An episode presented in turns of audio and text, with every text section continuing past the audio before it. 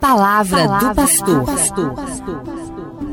Estamos falando sobre a realidade do mal, a realidade do pecado que vive dentro de nós.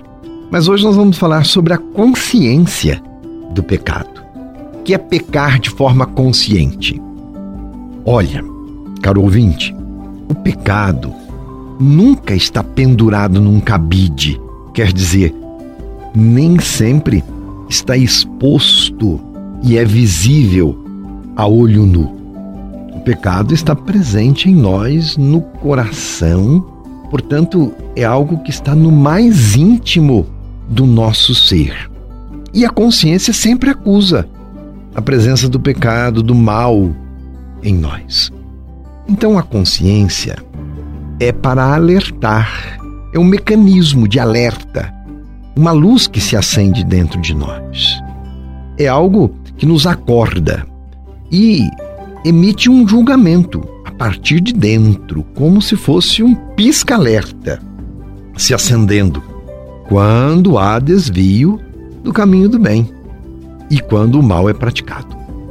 O pecado está sempre em nós.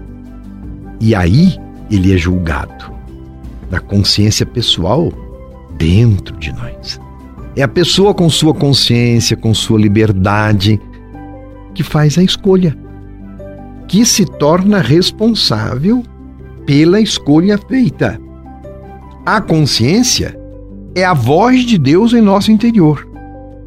É o que há de mais sagrado que a pessoa tem. Se temos consciência, temos Deus no mais íntimo do nosso ser nos alertando, convivendo conosco assumindo o duro desafio do nosso viver conosco.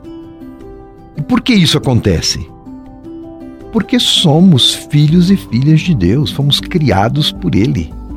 E Deus tem um projeto de vida, de amor para nós. E se nos desviamos desse projeto, sentimos a nossa infidelidade, porque Deus então nos provoca. No entanto, presença amorosa e misteriosa de Deus se manifesta como consciência em nós, sempre respeita a nossa liberdade. Nós não somos condicionados a agir desse ou daquele modo. Jamais Deus ousa violar a liberdade que Ele mesmo nos concedeu. Isto não. E aqui falamos da liberdade que o ser humano tem em dizer sim ou não ao querer de Deus. Cada um segue a sua consciência. E será por essa mesma consciência que cada um será julgado quando se encontrar face a face com Deus. Quando falamos de consciência, estamos falando da boa consciência, da consciência bem formada, da consciência feita partir de valores, de critérios, de sentido, de uma violência sem mentiras, sem máscaras, sem tapiações, sem fingimentos. Então toda consciência ela é passível, sujeita de aprendizado, de formação e se deixa guiar pelo caminho do bem.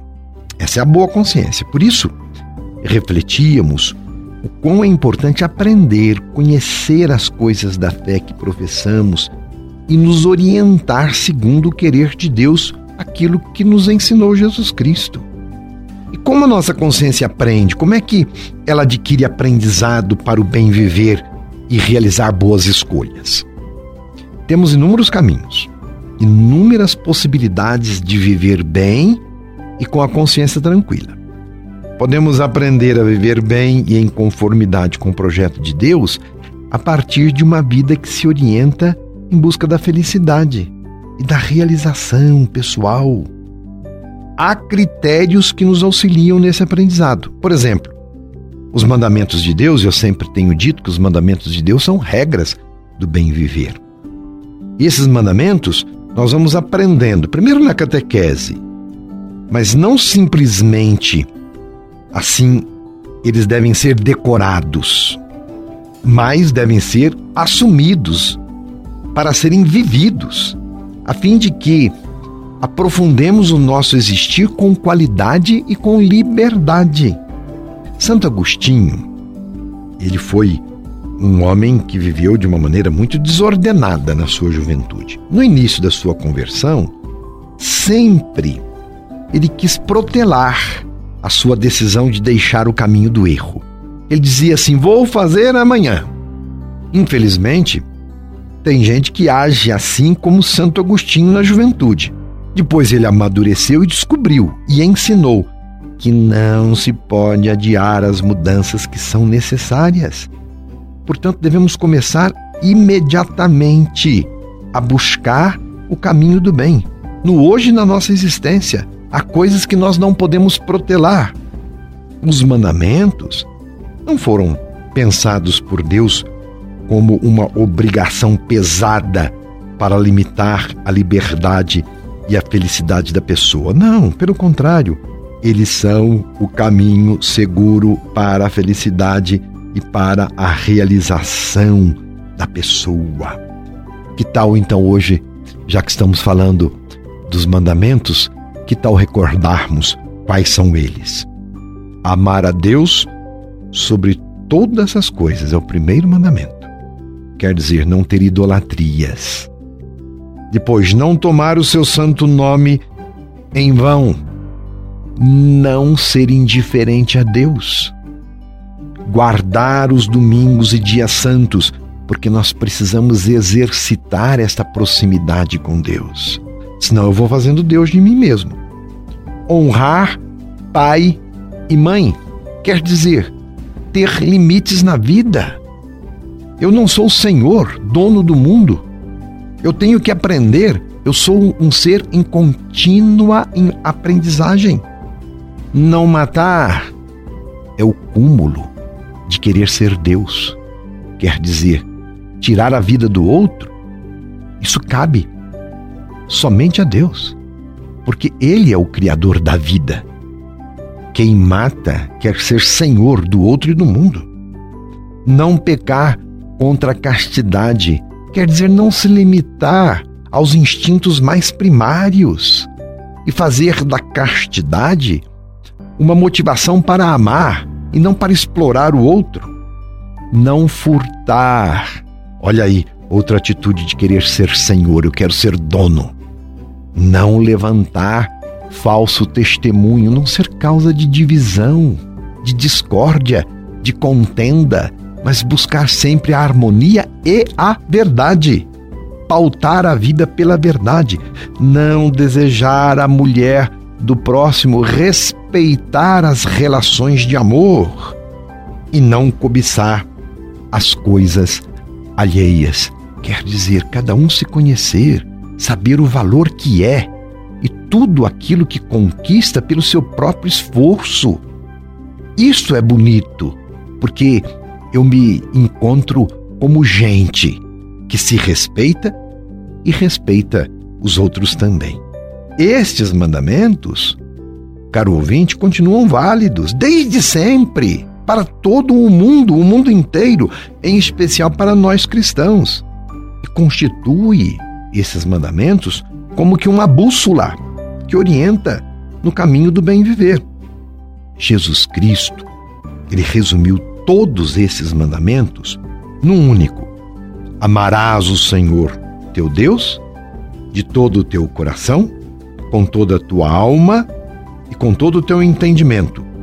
E amarás o próximo como a ti mesmo. Quer dizer, eu sou criatura e adoro o meu Criador. E ele me criou para ser família, para viver com o outro e cuidar de todo o mundo criado.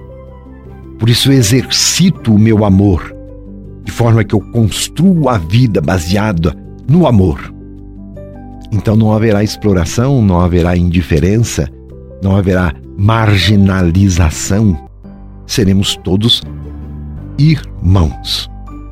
O homem não é lobo do homem, mas é irmão. Então, este mandamento resume todos os outros.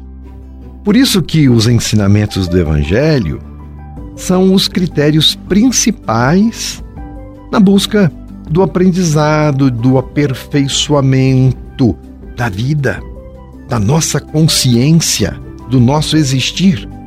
Jesus Cristo nos deixou orientações bem claras de como viver o amor a Deus e ao próximo.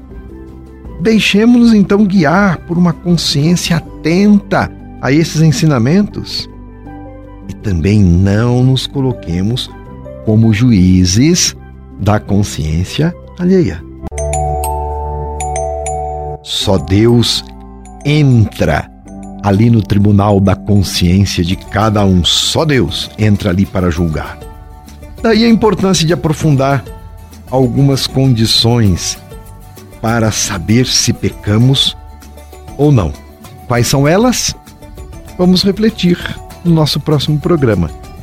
E se por um acaso você perdeu alguma reflexão e não está entendendo como estamos refletindo, acesse os nossos podcasts nas redes sociais. Ali você vai acompanhar tudo. Um abraço e a minha benção. Você ouviu Palavra do Pastor.